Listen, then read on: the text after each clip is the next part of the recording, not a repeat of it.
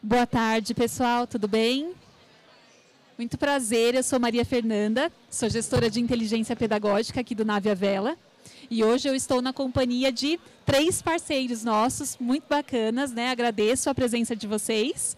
Então, nós estamos aqui com a Marcela, do Colégio Espaço Pensar, a Marlene, do Colégio Mackenzie Tamboré, e também o João Paulo, JP, né? JP, do Colégio Salgueiro. Então, espero que nós tenhamos aqui um bom encontro com eles, porque nós vamos conversar um pouquinho sobre como a Cultura Maker acelerou o processo de inovação aqui dentro do, dos colégios em si, né? Como a, o Nave a Vela também é, tem esse entusiasmo com os estudantes. Então, vou passar um pouquinho a palavra para vocês, para vocês se apresentarem, e aí a gente já começa. Então, boa tarde, sou Marcela. Eu sou professora de formação e de coração, mas hoje eu estou diretora de duas unidades de ensino, uma a educação infantil com o nome de Espaço Lúdico e o ensino fundamental anos iniciais com o nome de Espaço Pensar. Estou tendo a alegria de poder comunicar aqui na feira que nós vamos fazer a expansão para os anos finais. A nave vai com a gente, a nave nos ajudou a voar e esse voo foi bem rápido porque o a nossa início da operação com o ensino fundamental foi em 2020. E estou aqui para conversar com vocês e contar um pouco dessa experiência com a nave.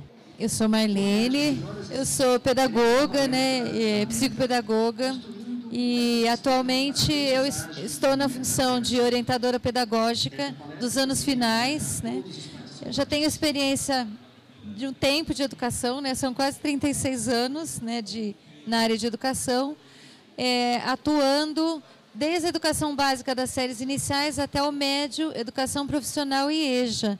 Então, a experiência com o NAVE tem trazido muitas mudanças. Né? Eu estou há pouco tempo na rede Mackenzie é, e eu fui contratada com o foco de trazer inovação.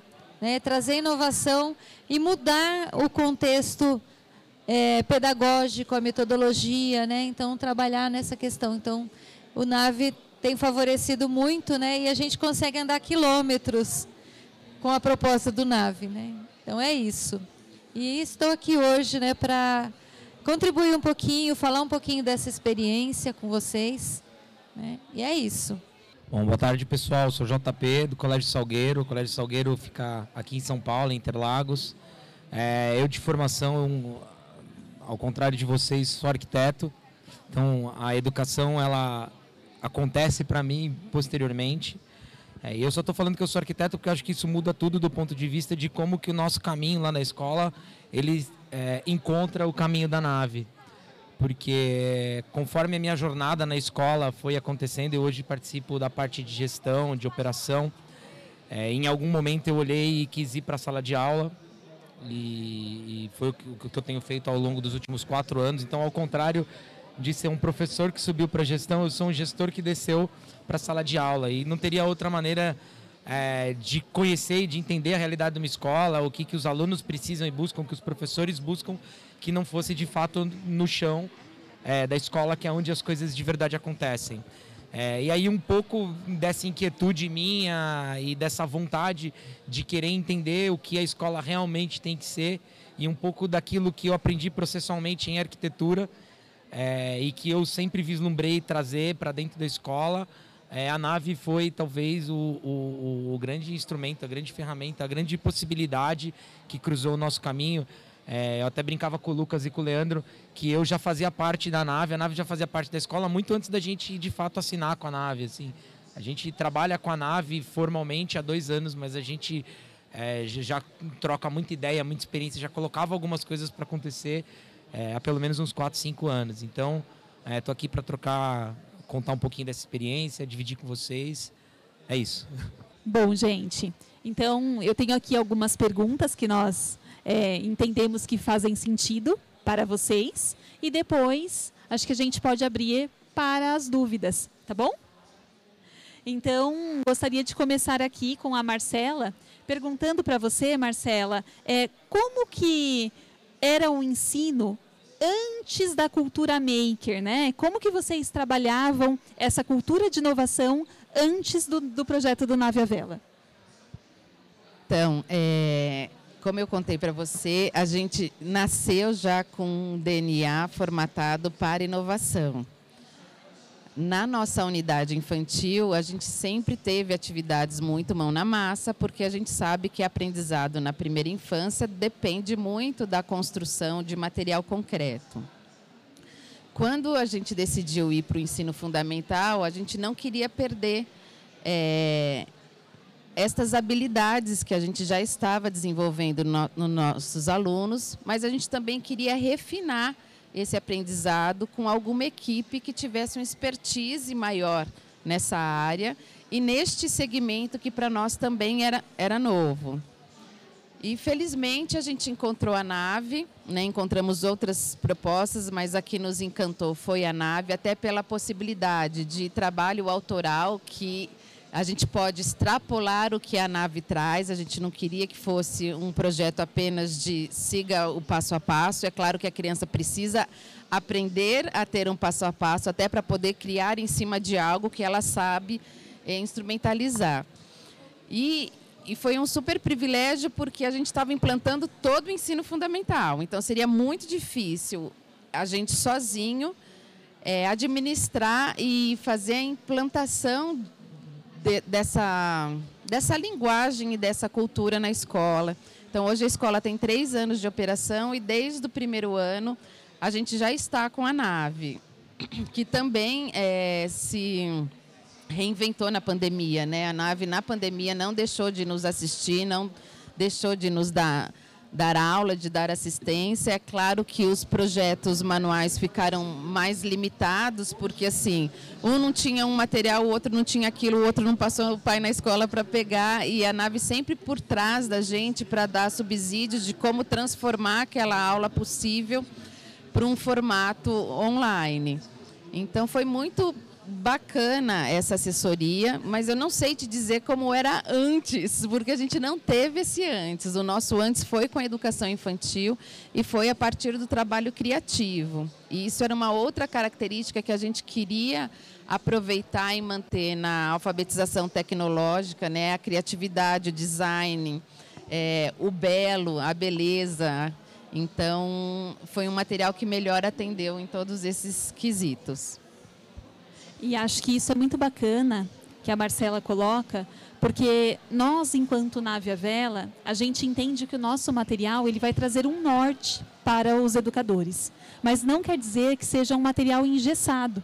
Né? Então, é, nós, enquanto gestores de inteligência pedagógica, nós trabalhamos com toda a coordenação, direção e grupo de professores, justamente para trazer esses subsídios e a gente conseguir ministrar as aulas de acordo com o conteúdo do conteúdo escolar que o colégio vem trazer. Né? Então, acho que isso é muito importante, porque nós não estamos num material totalmente engessado. A gente quer sempre inovar cada vez mais, pensando na possibilidade do que o colégio vem trazer para a gente também. Bom? Uma coisa? É, e é tão interessante esse trabalho da, da cultura maker, mão na massa, que as crianças não acham que eles estão em aula. E isso é, me traz muita alegria, porque as crianças vão se cansando de ter aulas, né? E quando eles entram numa sala com possibilidades quase infinitas, porque a nossa sala maker ela foi muito bem projetada. Então, é uma sala para maker, para robótica, para artesanato, para impressão 3D, pra, com, com, impressora de corte. Eles estão quase que entrando num, num, num parque de diversões. E isso nos convida também a repensar outras práticas dentro da escola, porque a gente quer que as crianças entrem nas atividades com, com esse prazer, né? Acho que é isso mesmo, né? O quanto a imersão nesse mundo da cultura, maker ela é importante, né? Os alunos trabalharem ali o quesito do mão na massa, sendo protagonistas, né? E aí, falando em protagonismo, vou passar aqui para a Marlene e falar para a gente um pouquinho o que, que é ser um aluno protagonista, qual a importância disso que vocês percebem enquanto colégio.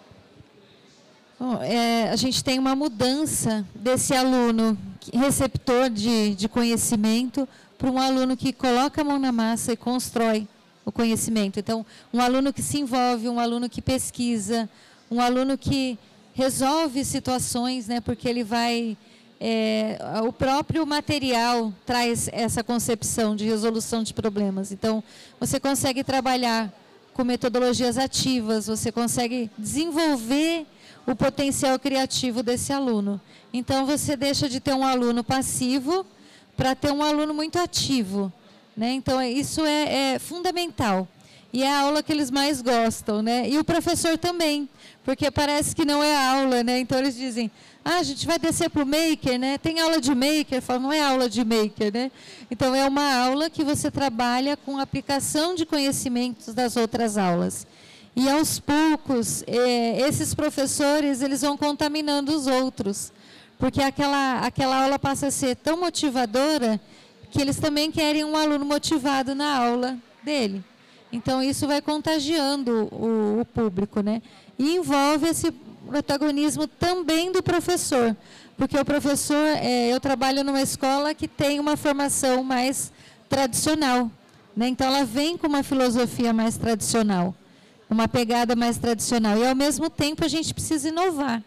E aí a grande descoberta foi da gente adotar uma é, trazer uma proposta de fora, que é o NAVE, né? colocar, inserir dentro de um segmento, que a gente está no segmento agora de, dos anos finais do ensino fundamental, né? ensino fundamental que a gente chama de dois, né? mas anos finais. E aí agora a gente já tem a concepção para descer isso com os menores, né, de educação infantil até o quinto ano, e também trabalhar nas trilhas com essa questão. A gente já tem alguns outros projetos que a gente desenvolve. Só que você trabalhar de uma forma alinhada e ao mesmo tempo ela é aberta. Então, assim, ela tem uma concepção por trás, ela tem uma filosofia toda de trabalho, mas nós somos livres para criar, porque a gente tem mão na massa guiado, aonde o professor desenvolve atividades que faz o aluno refletir e depois uma atividade que ele vai colocar a mão na massa e que ele tem que resolver situações que ele mesmo criou. Então ele tem que pensar numa situação, um problema e ele tem que achar a solução. E esse achar solução envolve todas as demais áreas do conhecimento. Então isso é fantástico, agrega muito e isso leva o aluno a ser protagonista. E o professor também. Então o professor deixa de ser aquele professor que está sempre à frente para ser o professor que caminha junto. É isso. Muito bom, né? Acho que isso faz totalmente sentido né? O quanto a criatividade a gente vai inovar com esses alunos, o como essas metodologias ativas também são trabalhadas durante as aulas. Né? E fazer projetos com propósito. Não adianta a gente falar, ah, qualquer coisa é mão na massa. Não, não é qualquer coisa. A gente tem que desenvolver algo que vai fazer sentido. Isso é mão na massa. Né? Então a gente precisa pensar muito. E aí, pensando nessa questão do mão na massa, a gente tem algumas habilidades que são desenvolvidas. Então eu queria perguntar para o JP quais tipos de habilidades ali, competências, que você julga que são interessantes.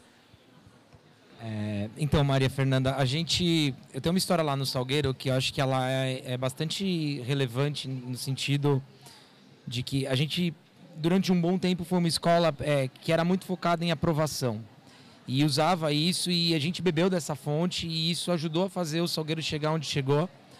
Mas num determinado momento a gente percebia que alguns alunos eles é, não se adaptavam a esse modelo de educação que era focado em aprovação em vestibular e faculdade.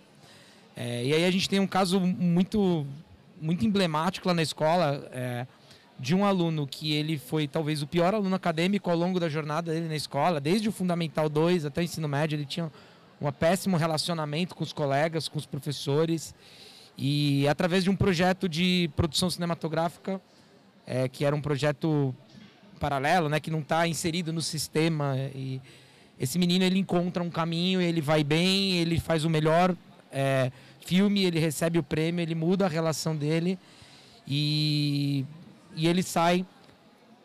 Entrou na faculdade que ele conseguia entrar, e a gente não está aqui para desmerecer nenhuma faculdade, mas dentro daquele modelo que a gente olhava, ele entrou numa faculdade que é aquela que ele conseguia entrar, mas conseguiu é, entrar como trainee numa grande produtora e então ele foi o pior aluno acadêmico, mas o primeiro que se inseriu no mercado de trabalho. E nesse momento a gente olhou e falou assim: acho que é mais do que é, saber se 2 mais 2 é 4, saber quem descobriu o Brasil e saber responder perguntas prontas.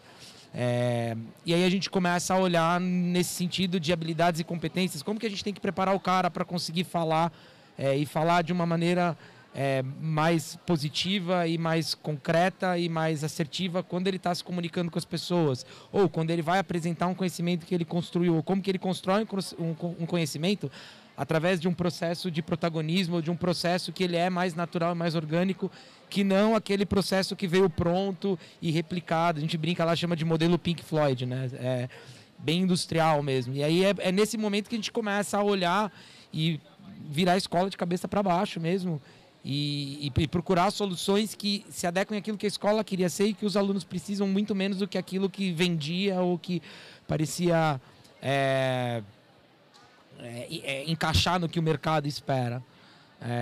Tem um, um trade-off aí, né? A gente dá um passo atrás, às vezes, é, tem alguns conflitos que aparecem, nem todas as famílias estão preparadas, nem todos os professores estão preparados, nem todos os alunos estão preparados, mas a partir do momento que isso é cultura, você começa a colocar para o cara o quanto que é importante ele saber se comunicar, o quanto que é importante ele saber pesquisar é, com qualidade, não só pegar lá o que a gente fazia, duvido que alguém de vocês não fez de pegar a Barça e copiar o verbete e entregar o mesmo o mesmo trabalho meu, o seu, dela, o dela, e o professor fingir que estava corrigindo também dá um certo ali, dá um 10 para todo mundo.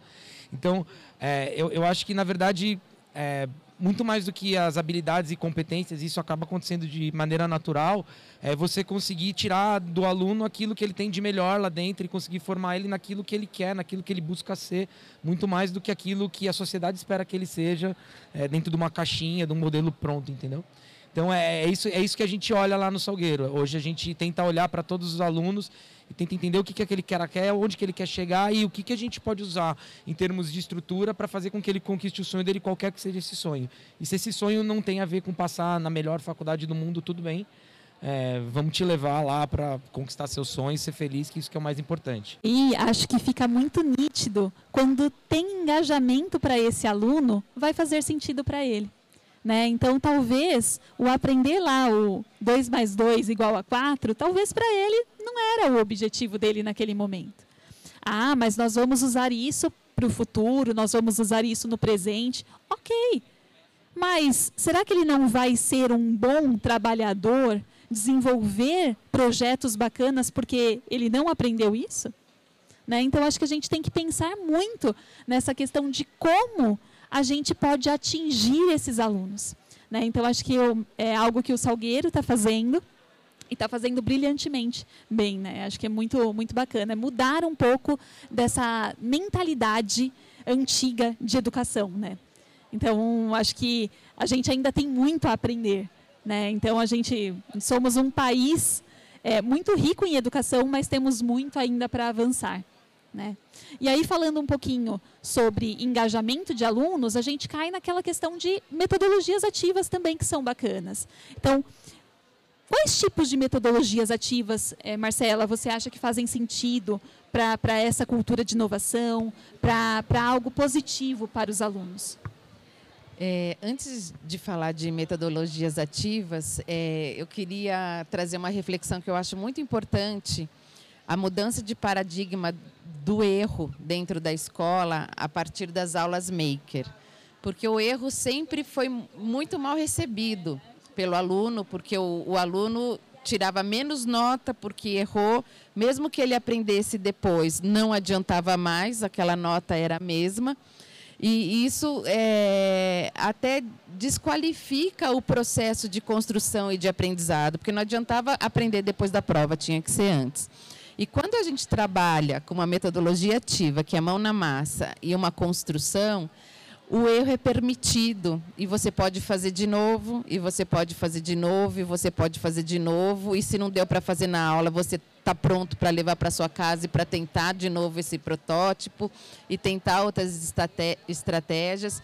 E, de fato, é, perde-se esse medo do erro, né? perde-se essa visão de que Se não aprendeu até aquele momento, você não é bom, você não é capaz, você não é academicamente rentável, porque teria um prazo para cumprir. E, e motiva muito você ver um produto que você construiu.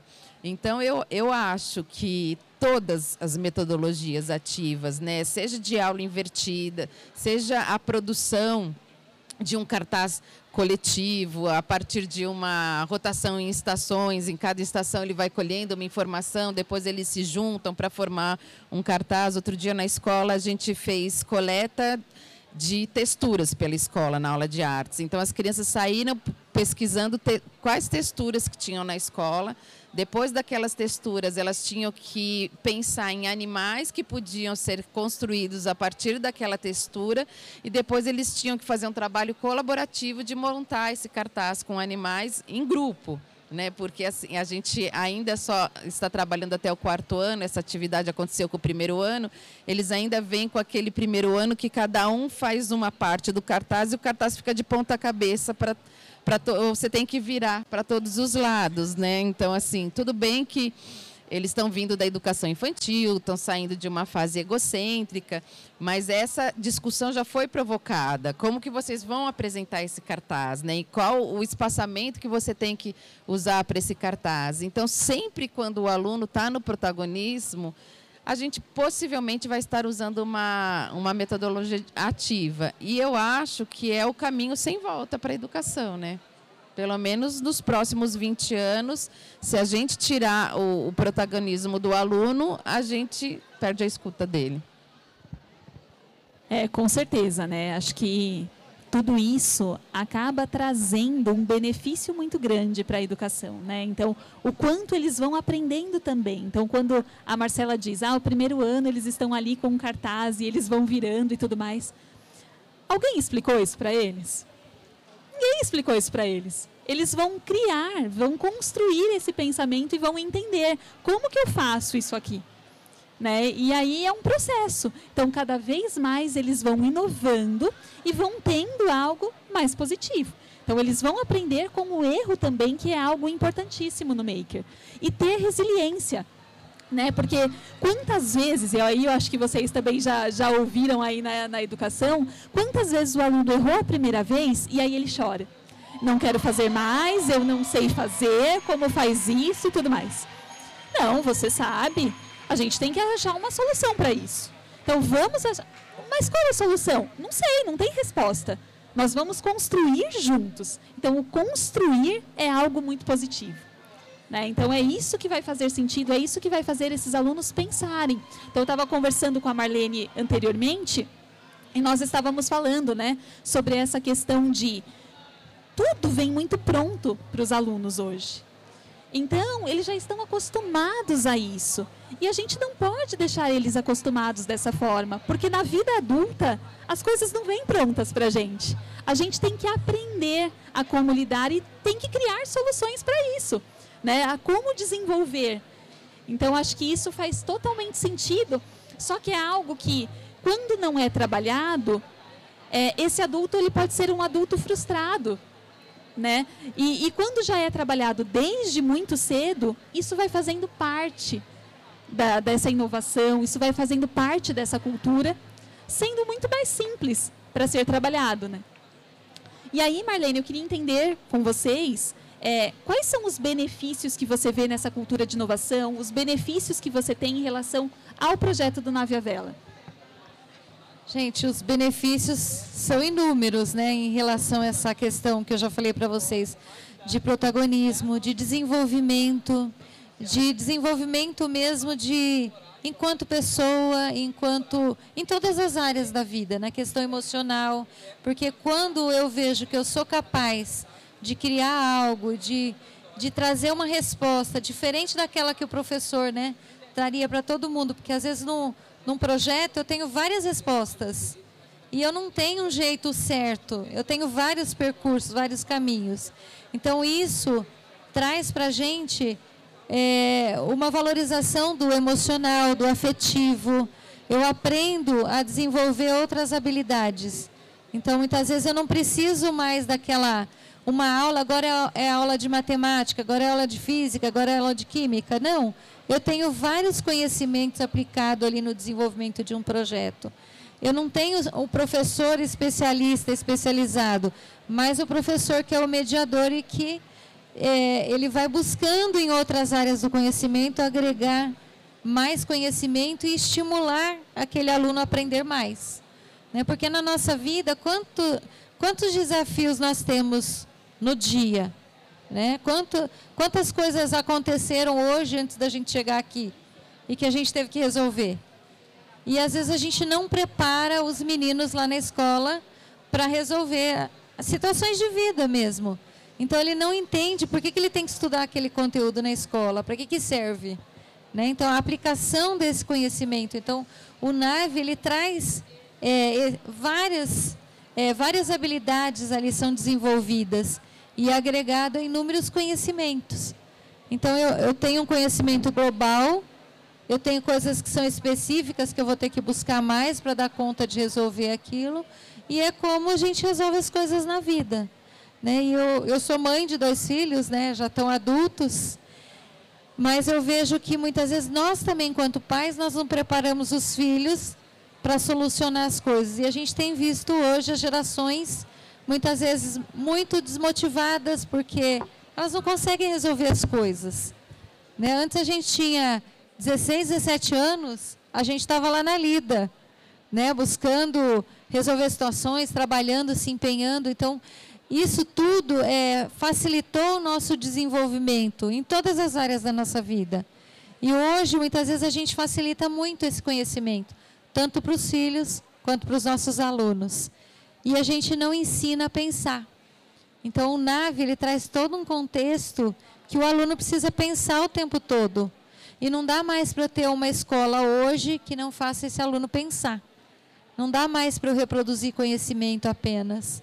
Porque o mundo lá fora, é, em 100 anos, se a gente vê a nossa evolução, é tremenda, né?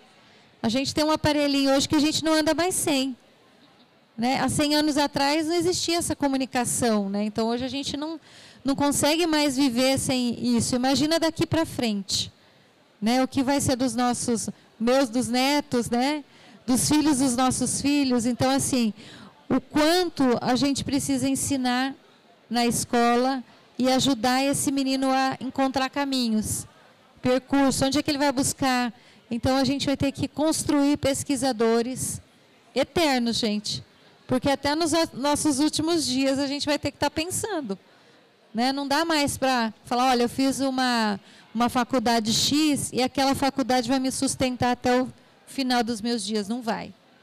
Né? Então, hoje eu tenho uma habilidade, eu vou ter que buscar outras habilidades para agregar conhecimento para que eu possa sobreviver. E para eles, mais ainda. Né? Porque cada vez mais eles precisam de um conhecimento maior. Então, a escola que a gente tem hoje, ela muitas vezes ela não está preparada para ensinar esse aluno a pensar. E o NAVE traz nesse contexto, é um sonho de consumo. Né? Então, me ajuda muito, porque eu trabalho com professores que estão saindo do tradicional né, e que eles precisam acreditar que isso é possível. E dentro da proposta do NAVE, eles começam a acreditar que sim, porque eles veem por meio do protótipo o menino pensando, o menino, é, o menino agindo, né, e o menino solucionando questões que muitas vezes ele chegaria lá no médio sem pensar assim. E eu trabalho com um público de sexto ao nono. Eu vejo crianças de sétimo ano com, re, com respostas que muitas vezes você fala, poxa vida, no tradicional eu não chegaria isso, com eles assim nem no médio. Então isso é fantástico. É muito isso mesmo. E, e como a tecnologia hoje, até com um bebê, né, gente? Eles pegam o tablet, o celular, você fala, gente, onde aprendeu? Não, não aprendeu com ninguém. É sozinho, né? Exatamente, já veio com chip, né? é, então, assim, eles pegam aquele aparelho, você fala, gente, nem eu sei, onde que entrou? Né? Então, é, eles estão anos-luz à nossa frente. É, então, acho que o quanto isso é interessante, a gente não pode ficar para trás. A gente tem que evoluir conforme eles também estão evoluindo, para ser algo positivo. Né? Eu não falei que nós somos limitadores, gente. Ou a gente vai limitar, ou a gente vai ampliar. A gente precisa escolher enquanto educador. Então a gente não pode limitar essa capacidade que o aluno tem, que chega para a gente. As crianças pequenas têm muita criatividade. Quando chega no quinto ano, ela não pensa mais. Ela só faz tarefas. Né? Então, enquanto a gente pensar em escola é, tarefeira, a gente não vai mudar a nossa realidade lá de fora. E além disso, é, o quanto maker ele vem para somar, né? Porque a gente fala ah, robótica. A robótica é muito bacana, mas a gente está falando de materiais somente tecnológicos. Aqui nós estamos falando de um material tecnológico, um material físico, um socioemocional. Então a gente vai juntar N funções em uma só. Né? O trabalho mão na massa, o desenvolver a criatividade, esse pensamento complexo, essa intenção criativa que nós temos. Então, o quanto isso faz sentido. Né? Acho, que é, acho que é muito importante. E aí eu queria finalizar aqui as nossas perguntas para depois abrir para vocês. É, JP, é, você acha que faz sentido o NAVE dentro do, do colégio? Quais são os benefícios que ele, que ele traz? Cara, acho que faz sentido do ponto de vista de que tudo isso que a gente falou aqui é, tá, tá longe do lugar onde a gente se preparou lá atrás, é, a escola que a gente construiu. Então, no meu caso, estou falando de uma escola de 47 anos. Mackenzie é uma escola centenária, 151 anos, né? E a gente. é uma conversa até já, já, já cansativa do ponto de vista de que tudo é, evoluiu no sentido de que a sociedade, a tecnologia evoluíram e aí, talvez a educação é o último lugar, ou o último processo que ficou ancorado lá no carteira, atrás de carteira, um professor detentor do conhecimento de pé lá na frente com um giz na mão, escrevendo na lousa e o aluno sendo obrigado a ficar quatro, cinco, seis, oito horas é, olhando aquilo e ouvindo e tentando entender aquilo como a verdade absoluta.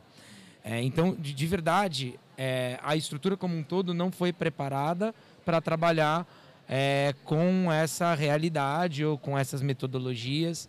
É, e, de, e, eu acho que o principal papel da nave nesse sentido é ajudar a gente a catalisar esse resultado, sabe?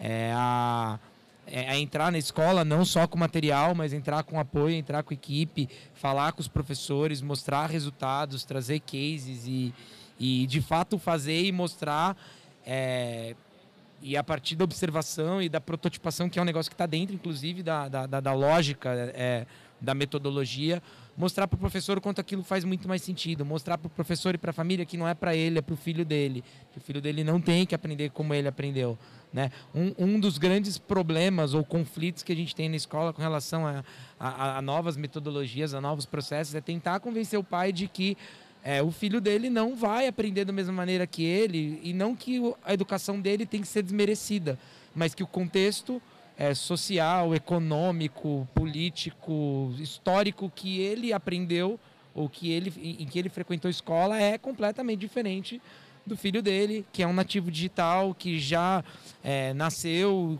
conhecendo, interagindo com a internet sem nem parar para pensar o que está envolvido naquilo.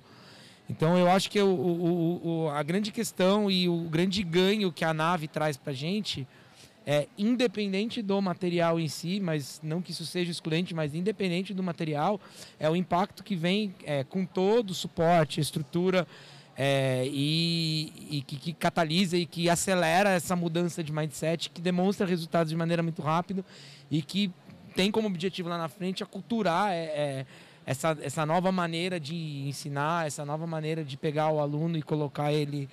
É, a gente fala no, eu, odeio ficar usando ah, o protagonismo do aluno, tal, porque isso tudo fica parecendo meio clichê, mas a hora que você vai e vê, é, você vê que isso faz toda a diferença, assim, que o aluno quando ele está engajado, o aluno quando ele está fazendo um negócio que ele está afim, o aluno quando ele não está é, com barreiras que atrapalham a, a, a interação dele, a, é, a, a percepção dele do que está acontecendo no processo, tudo isso fica mais significativo, tudo isso é, chega num resultado muito mais é, ajustado à realidade dele e acho que é isso que a gente tem que olhar, assim.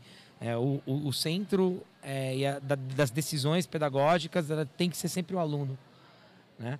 E esse entendimento ele precisa acontecer. A nave ajuda muito nesse sentido, assim, em termos de trazer é, material, é, vai além do material físico que o aluno pega e interage, né? É, a gente tem suporte de comunicação, a gente tem suporte de, de é, com, com, o pessoal é, de sala de aula, a gente tem suporte na construção da sala é, e do espaço, a gente tem suporte, às vezes, é, na preparação do facilitador, da pessoa que está lá cuidando do espaço, para que ele seja capaz de, inclusive num momento fora da aula, que o aluno queira utilizar o espaço para conduzir um trabalho, um experimento que não faz parte das entregas dele, ou ele quer ir além numa entrega em num lugar onde ele nem foi pedido, mas por que, que você vai limitar o cara? Por que, que se você pedir uma coisa, você vai deixar ele entregar só aquilo, se ele quer entregar algo a mais? Então eu acho que é, nesse sentido, o papel do Nave ele foi muito importante ao longo desses últimos dois anos. Como eu falei lá no começo, a gente está com o Nave há dois anos, mas é, a Nave já me ajuda a, a, ajustar algumas questões processuais dentro dessa minha inquietude, dentro desse projeto de escola que eu faço, do qual faço parte do desenho, é, em trazer, em mudar, em e a gente nunca dá o, o, o, dia de hoje como ganha. A gente celebra hoje, mas já começa a pensar no amanhã. É, eu brinco lá, eu falo assim, ó, teu legal, tá legal, beleza, vamos curtir por hoje. Amanhã a gente já pensa como que a gente leva isso num próximo nível, para um próximo estágio. E quando que a gente descarta isso, já pega algo que vai fazer mais sentido amanhã. Porque o cara que vem ali atrás, dois, três anos, talvez ele não vá interagir da mesma maneira. Que é algo legal do Nave também, né? Essas coleções, elas são é, sempre é, revisitadas, é, os, os, os, as atividades, elas são repensadas. E, é, acho que anualmente talvez. É, e, e, isso tem que acontecer dessa maneira. Meu, os meus alunos do ensino médio, por exemplo, estão passando. É, a gente se deu o direito de participar da prototipação dos materiais. Então, é, acho que a gente teve três, três modelos diferentes ao longo dos últimos é, dois anos. Dois modelos, acho que até três, porque teve um ano que a gente mudou no meio do ano. É, cara, e tudo bem, fomos lá experimentar, aceitando o erro. Inclusive a gente aceitando o erro. É, e tentando encontrar um caminho ali que faça sentido para os próximos alunos que vêm, para a escola como a gente está querendo construir. Acho que é isso. Acho que o JP sintetizou muito bem o que, o que a gente representa enquanto educação. Né? Não somos só vendedores de materiais, não é isso. A gente acredita na educação e a gente quer inovar. Então, trazendo todo esse objetivo, é algo que para a gente faz sentido e é o que a gente acredita. E é trabalhando com transparência que nós vamos encantar os colégios e que nós vamos inovar cada vez mais. Né? Então, queria abrir para vocês, se vocês têm alguma pergunta que a gente possa sanar. Boa tarde, pessoal. É, assim, a gente está aqui representando uma escola lá do Rio, né? É, uma escola, ele falou de, de idade, né? Nossa escola tem 51, né? 50? 50? É, pensei que já tinha feito 50 ano passado. Então são 50, são 50 anos e que vem de uma de um tradicionalismo também. E eu eu tô aqui com, com, com um olhar duplo, né? Eu até estava brincando com ela ali, brincando assim, falando sério, porque eu também estou com um olhar de pai, né? Eu tenho um filho no sétimo ano e a minha princesinha está no tá no segundo ano. E, e assim, a ideia da, da nossa escola é justamente vir para esse esse mundo né que o, o, nosso diretor já vem falando com a gente há muito tempo a gente precisa mudar a gente precisa mudar a gente está ficando para trás. Mas assim é muito bacana ouvir é, como que a escola tá e o que deu certo mas assim o, o, a grande questão é teve um começo né? E tudo quando começa ele traz um, um, um traz uma situação de desconforto. Então, a, a, minha pergunta é baseada mais nisso, né? No, no, no começo, a gente já ouviu essa frase, inclusive hoje aqui, de se permitir errar em outros, em outros lugares da feira, a gente sabe que vai acontecer, porque qual é a situação dos pais do aluno, e aí eu falando como pai? É, a gente vai ter uma, uma educação inovadora, que vai trazer um desconforto para a escola, para os professores, para os alunos talvez menos, mas para os pais muito, né? Porque a gente, embora a gente pense como o JP, o bem íntimo, né? O JP falou da, do, do aluno né, nessa situação de, de construir e, e de se permitir errar. Mas a gente tem um resultado também, né? O, o, o sistema, ele cobra isso, né? O, o aluno, ele vai chegar um momento onde ele vai fazer o, um vestibular para entrar numa faculdade. E como que a gente encaixa isso? Aonde que fica o conteúdo nessa questão toda? A gente envolveu os professores, né? Nessa situação do professor é, desculpa, qual é o seu nome mesmo? Marilene? Marilene? Marilene? Marilene falou, né? O professor começa a olhar o outro e começa a se incentivar também. Ah, também eu quero ter uma aula produtiva. Mas e o conteúdo? Porque aonde fica o, o, tempo, né? Porque eu vou fazer os protótipos, fazer o projeto, a mão na massa, mas eu tenho o conteúdo, porque o sistema está pedindo ainda conteúdo. Então, assim, com o olhar de uma escola que, que quer muito, tem sede de trazer essa novidade para a escola, mas também com aquele pé atrás de como que a gente vai entregar isso sem ter essa desconfiança dos pais e eu me coloco nessa situação como pai também, né?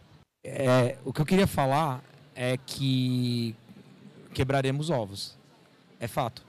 Não, não tem como, cara, não tem como, não tem como. Imagina que é, quanto mais o tempo vai passando, maior é o tamanho do buraco para o qual você tem que construir uma ponte. A analogia acho que é mais ou menos essa. E era isso que eu falava lá atrás quando a gente quando eu comecei a sonhar em transformar a escola e de, de verdade a gente virou a escola de ao avesso para depois começar ela de novo. É, quanto mais tempo você demorar para entrar no movimento, maior é o tamanho do, do buraco que você vai ter que vencer com muito menos tempo. E, entendeu? É, tem uma única vantagem, que já vai ter muita gente que testou um monte de coisa. E aí eu lembro dessa mesma feira, 10 anos atrás, que tinha um monte de coisa que a gente chamava de pirotecnia é, tecnológica, tinha meu, lousa digital, corpo humano 3D, e um monte de gente comprando e vendendo aquilo lá. E a gente olhava e falava assim, é, não é no instrumento, é no processo. E aí teve muita gente que errou, que tinha como bancar aquele erro, que no começo era muito caro. É, e agora a gente tem um monte de coisa. Você consegue passar nessa feira e já tem um monte de coisa que está filtrada ali. Você já consegue olhar e falar assim: ó, isso faz sentido, isso não faz, isso alguém já testou, isso já tem gente falando. Mas é fato que vocês vão ter uma grande dificuldade. Principalmente por parte dos pais, principalmente por parte dos professores. Tá? Você vai ter uma rotação de professores, porque você vai perceber que alguns não estão dispostos. É, esses caras, uma hora, vão perceber que eles, se eles não estando dispostos, eles são carta fora, porque tem uma outra leva de gente que está disposta, que quer ou que está afim e que está vendo valor nisso. Isso vai acontecer. É, agora, o, o, mais importante é a gente conseguir se situar no momento histórico que a gente está e falar, pô, isso precisa acontecer, porque de novo é pelo aluno. É, e, e, talvez a gente tenha construído uma ideia aqui que ela isso não acontece todos os dias, todas as horas, em todas as disciplinas.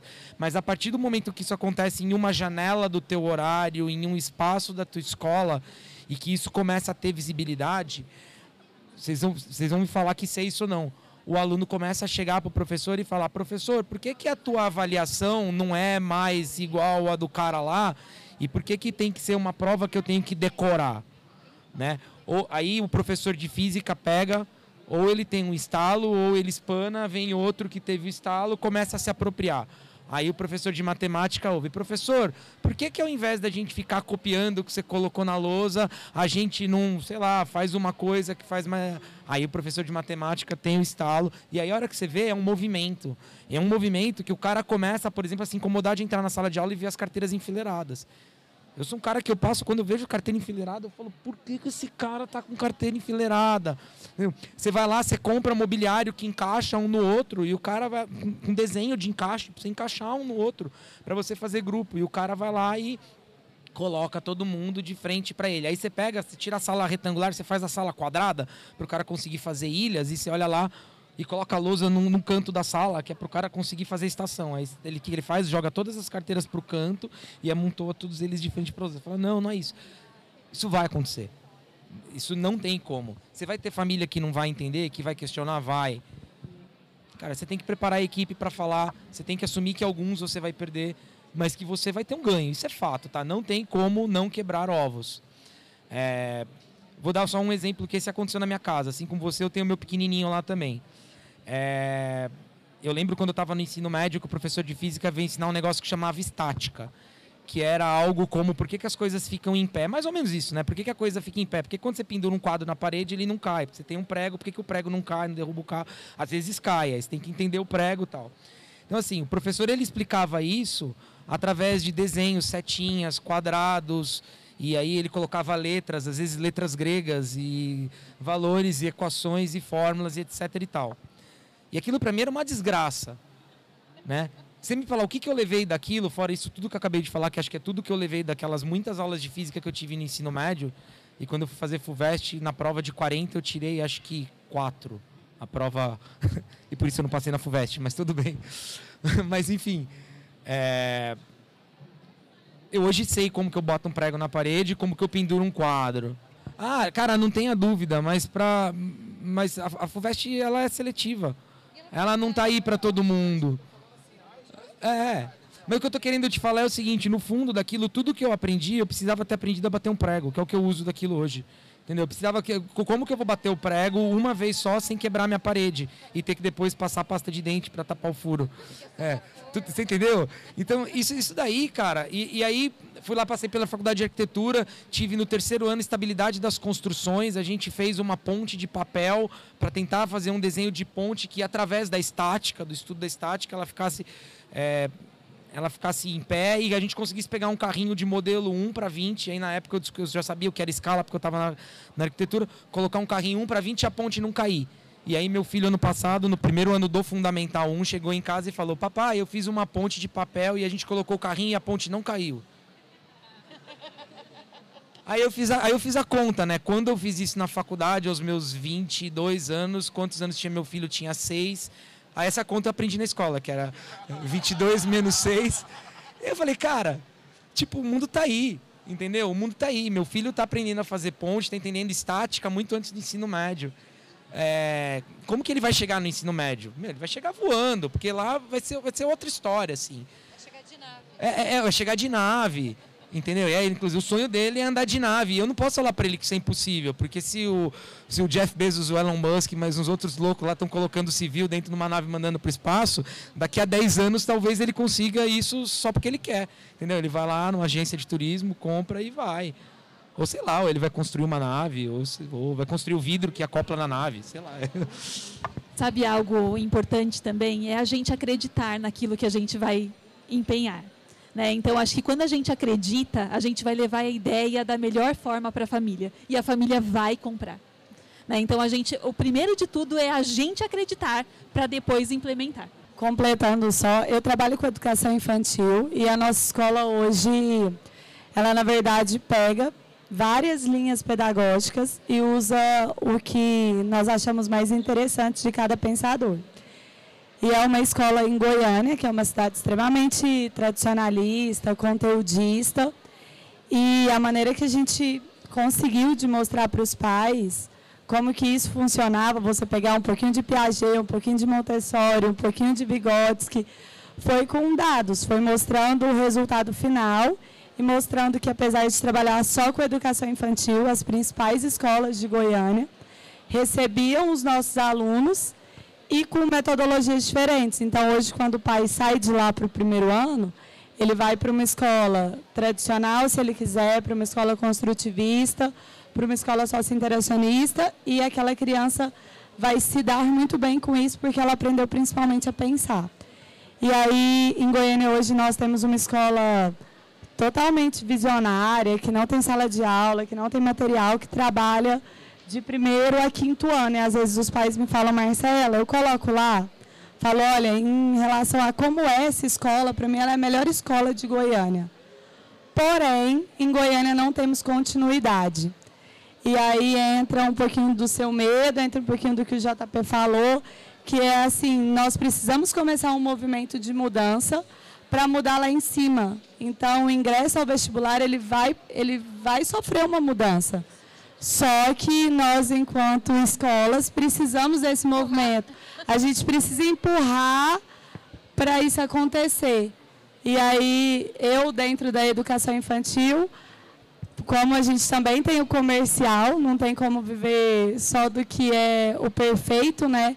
A gente começa com uma proposta totalmente lúdica, totalmente de raciocínio lógico, de vivência.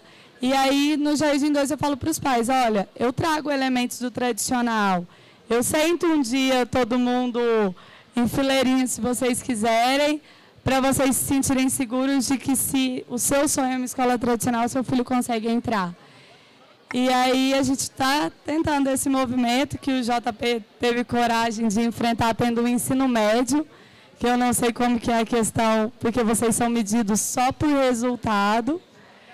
E aí na nossa cidade a gente tem uma escola com esse movimento precisando dar continuidade, mas precisa começar para a gente empurrar lá em cima. Olá, é, meu nome é Tatiana, somos parte de uma mesma escola, sou coordenadora dos anos finais e médio. E assim, é muito doído. Como que nós gestores estamos apanhando severamente de todos os lados para poder implantar essa ideia. A última reunião não tem muito tempo, tá? Reunião de pais. E uma das questões do oitavo ano foi o seguinte: pais, vocês estão mandando muito dever, pouco dever para casa? Aí eu, hã? Muito pouco, pouco, vocês têm que botar mais. Está faltando. Eu falei, mas eles estão fazendo na escola. E nós já tentamos implementar a Maker. No início também foi muito difícil. Tanto que nós tivemos que dar uma recuada. Meu filho está indo para a escola para brincar? É isso que ele vai fazer? E isso nos assusta muito. Então, essa questão que o Anderson botou e me fez muito, muito querer participar da palestra para poder ouvi-los, né? Mas, ao mesmo tempo, partindo da gestão que é o nosso diretor, ele não deixa esse sonho morrer. E ele fala para gente, vamos continuar. Nós vamos continuar levando, vamos perder, porque muitos realmente saem, tá? Escola privada, muitos vão sair porque não vão acreditar na ideia. E o, o, a frase dele é o seguinte: olha só. Só fica quem quer, quem acredita na educação, porque o aluno que nós temos não são cifras caminhando pelo pátio. Nós estamos lidando por uma mudança social e a gente sabe que os nossos alunos compreenderam que é 2 mais 2 é válido. Mas isso daí precisa fazer sentido. E como é difícil fazer com que eles entendam isso, os alunos, mais difícil ainda são os pais. E, querendo ou não, eu percebo, e eu já identifiquei isso em mim, que ainda estava muito no discurso, tá? Ainda estava muito no discurso, não, não sou tradicionalista. Não, não é assim, eu não penso assim. E eu, lendo o livro do Mário Sérgio Cortelli, eu falei, eu sou assim, eu ainda estou assim. Então, assim, é até uma busca mesmo, e eu, e eu percebo isso, eu percebo isso quando o Anderson falou o seguinte, eu quero fazer, mas peraí, como é que eu vou dar jeito nisso aqui também? A impressão que passa para a gente é que a gente precisa satisfazer e agradar todo mundo. A gente vai ter que escolher uma rota, um caminho, acreditar naquilo dali e ter certeza de que aquilo ali vai dar resultado. Era Posso? só emitir isso. É para acalmar um pouco o coração de vocês. Não, é assim, é claro que a gente, quando tem uma cultura maker, a gente está falando de disruptura, né? Mas a, implantar a cultura maker não quer dizer que a gente vai estar mudando toda a estrutura da escola. Quer dizer que a gente vai estar abrindo portas para uma mudança de paradigma. Porque você vai começar, é assim, no futuro, todos os professores deverão ser makers, porque a gente já sabe que essa criança e esse adolescente precisa estar em atividade para ele poder aprender. Então, quando a gente coloca, é, tem escolas que colocam o maker e que mudam toda a proposta pedagógica, e tem escolas que colocam o maker porque assim, eu não acho que cause desconforto é, eu acho que causa desconforto entrar numa escola e não ver nada de cultura maker no mundo depois de uma pandemia. Né? Fala, de, depois de uma ui, perdão, depois de uma pandemia, é, tirar computadores de sala de aula, tirar computadores de, de alunos de ensino fundamental, anos finais e médio, é voltar para trás.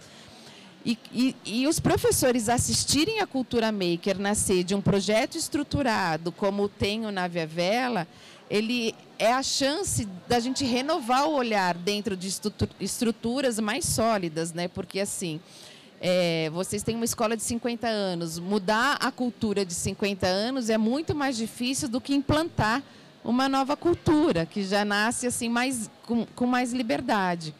Mas isso que acontece, daí quando a gente vê um projeto maker, um projeto mão na massa e o professor de, de, de ciências está lá, ele fala, ah, então vou montar um experimento maker. Aí o professor de, de artes está lá e fala, não, então a gente pode juntar esse experimento e fazer uma instalação artística e, e, as, e, a, e, a, escola começa a se comunicar numa linguagem diferente. Então não precisa jogar fora tudo que a gente viveu, sabe? É, é um abrir alas que vai dar conforto, segurança e motivação para depois vir uma transformação mais ampla. Posso falar um pouquinho também? Todo mundo quer falar, né? Educador é uma coisa. que nem diz o meu marido, ganha para falar, né? Então tem que falar. Então, assim, orientador é assim, né? Ganha para falar, então tem que falar. Então, assim, para acalmar vocês, né? Não sei se acalma ou se deixa mais, né? É, dizer para vocês assim, a gente não pode pensar no conteúdo. A gente tem que pensar quais são as habilidades que eu vou desenvolver, quais são as competências que eu quero desenvolver nesse aluno, quais são as habilidades ligadas, e eu faço a escolha do conteúdo. Então, eu não deixo de dar o conteúdo, eu mudo a forma de trabalhar. Então, é, isso envolve, passa muito pela metodologia, da forma que você vai trabalhar e vai desenvolver, que conversa muito com a criança, com o jovem que a gente tem hoje. A gente não tem mais a criança passiva. Né? Minha mãe olhava feio para mim assim, ó. A gente já se encolhia, já, né? Senta direito, né? Você já. Levei muito beliscão na missa. Então, então eu estou contando isso para vocês, porque assim, a criança de hoje, o pai olha feio, ela já quer saber por quê. O professor, né, fala uma coisa, né? Ou ele quer saber, ele quer entender o porquê das coisas. E não adianta mais a gente mandar o menino ficar quieto, porque ele não fica. Por que, que os nossos alunos, muitas vezes, a gente tem sérios problemas de disciplina? Porque a aula não é atrativa. Porque quando você passa numa sala que está todo mundo, às vezes tem, tem um ruído, mas tem uma aprendizagem, tem, tem vida. Né? Então, porque a aprendizagem ela é viva. Então, muitas vezes a gente vê enfileirados quietinho, todo mundo copiando, todo mundo, carteira, né? Todo mundo com medo.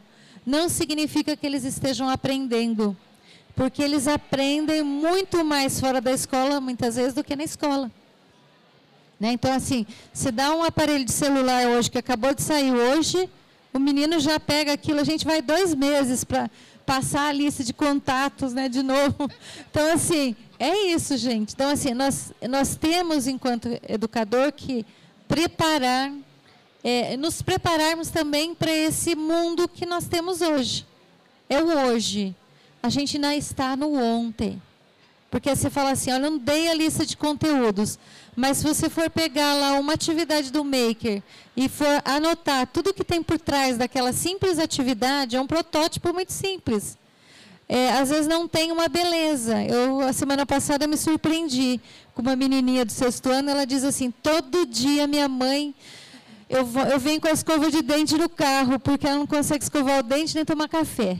Então, ela criou uma escova de dente dupla, porque ela consegue escovar o dente mais rápido. Ela resolveu um problema, ela amarrou uma escova de dente, a dela e do irmão. Então, assim, se você for ver, ela pensou, ela precisa de uma solução. É uma coisa rudimentar? É. Mas como é que eu resolvo um problema? Ela estava resolvendo do jeito dela, para a faixa etária dela.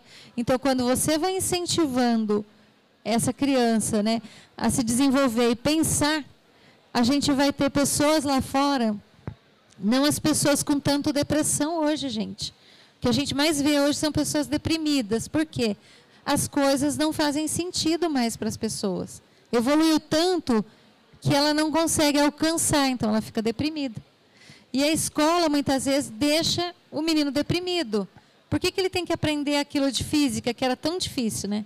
Não conseguiu nem passar lá na prova, né? não serviu, serviu para quê? Então.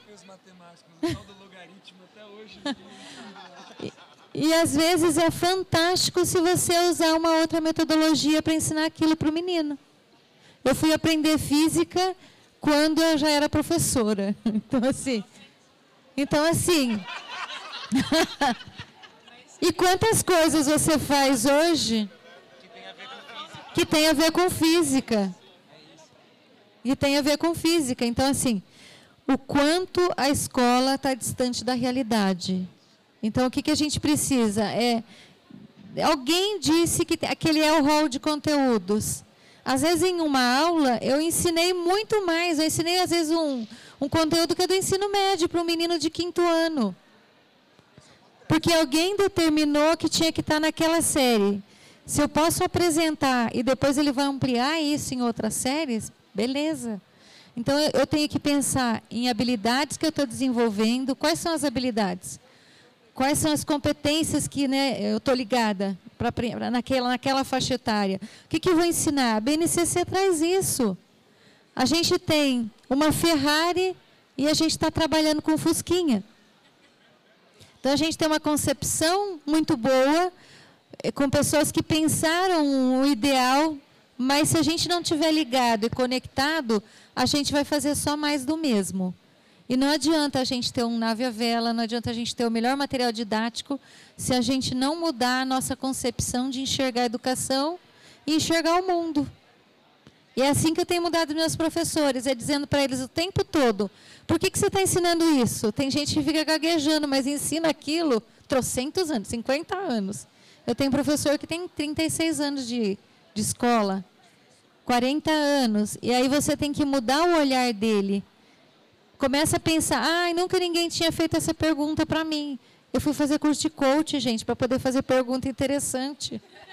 Foi mesmo. Então assim, então, assim a gente precisa é, desenvolver e é fazendo perguntas, porque as perguntas são as respostas. Se a gente começar a indagar o professor, ele não vai conseguir a resposta, ele vai ter que buscar. E aí ele vai desenvolver. A gente não pode continuar mais no mesmo, porque a escola está muito. está lá no passado. E a gente tem um presente, e olhando para o futuro, a gente vê que a educação que a gente tem hoje não sustenta esse menino lá fora. Não sustenta. Porque já não sustenta mais a gente. Vocês estão aqui, ó, todos nós. A gente está aprendendo numa feira, muitas coisas. Mudando o nosso olhar, buscando porque a gente se incomoda com a nossa prática, por isso estamos aqui hoje. E é isso, então não vamos pensar no conteúdo. O conteúdo é uma ferramenta para eu desenvolver competências e habilidades. Então a gente não pode pensar só em conteúdo. E é isso, deixa eu parar, porque senão. Anderson, eu não tive o prazer de ter o Espaço Maker, eu tenho 29 anos, mas não tive essa oportunidade. Só que ainda na escola eu tive a oportunidade de competir em torneios da FIRST de robótica, para os interessados, dia 27, 28 e 29, o Nacional acontece agora na, no Parque Ibirapuera. Então, os melhores equipes regionais vão competir, eu tive essa oportunidade. E eu entrei na robótica, falei para minha mãe, viu, mas eu não sei mexer em computador. Isso para alguém de 13 anos, 12 anos, é hoje em dia não existe mais. E eu aprendi durante cinco anos, foi luta, não tinha quem ensinasse, nós não tínhamos professor de robótica, nada, eram só nós. De 30 alunos da equipe, deu 16 anos, eles saíram, eu tinha 14, meus colegas, ficamos em sete. Foram quatro ou três anos de suor e muita alegria, lágrimas, só que o que nós aprendemos é o que o Maker propõe, aprender a aprender. Eu, quando saí da escola, eu fui para a faculdade de engenharia civil. Ninguém mexe com programação, são execuções. Pega o programa pronto e executa. E o pessoal viu fazendo os programas da faculdade. Luiz, você é louco, você está fazendo essas coisas, viu? Eu não vou pagar mensalidade de programa e eu nem sei o que colocaram lá dentro. Então todo mundo hoje em dia está pagando mensalidade de programa e eu tenho os meus programas. Eu até brincava para alguns que não entendiam, falando, não, eu estou fazendo para ver se o computador acertou o programa deles, né? E vamos embora. E eu saí da, da Faculdade de Engenharia Civil, Hoje na mineração com diversos paradigmas. Não é setor grande de mineração de minério de ferro, molibdênio, zinco, cobre, areia. É onde tem as pessoas um pouco mais com uma visão muito anterior, reta, reta, engessada, perfeito. E chegou uma hora que foi para viu, senhores, vocês não estão aqui como uma empresa para ganhar dinheiro, vocês estão aqui para vender areia, assim, para minerar areia, ponto final. E hoje eu estou engenharia civil, mexendo com química, galvanoplastia, para tentar promover redução de custo parte de oxidação prolongada, que não era feito, programas de computador de escritório. Eu fiz todos os programas, porque não queriam pagar. E eu pensei, senhores, por que vocês não compram uma bomba de mineração alemã? Ah, é muito caro. Ah, de vocês, artesanal, dura quatro meses. Quanto dura uma alemã? Não sabemos. Ótimo. Eu estou criando um banco de dados de comparativo para que a gente possa adquirir essa bomba e falar, coloca no papel, põe para testar, o que valeu mais a pena, o que deu mais dinheiro. Então, o que nós estamos tendo aqui é aprender a aprender. O método, não vou falar tradicional, mas o método que nós temos anteriormente é o vestibular ponto. Aqui é a vida, é a vida toda. Como eu falei, eu estou mexendo com química, eu sou da civil, não tem nada a ver. Programação. É? Não, maravilha. E de Minas. Olha que interessante. Não, mas a pessoa, né? eu acho que não é comigo, seria a, a pessoa. Ai, olha. Ah.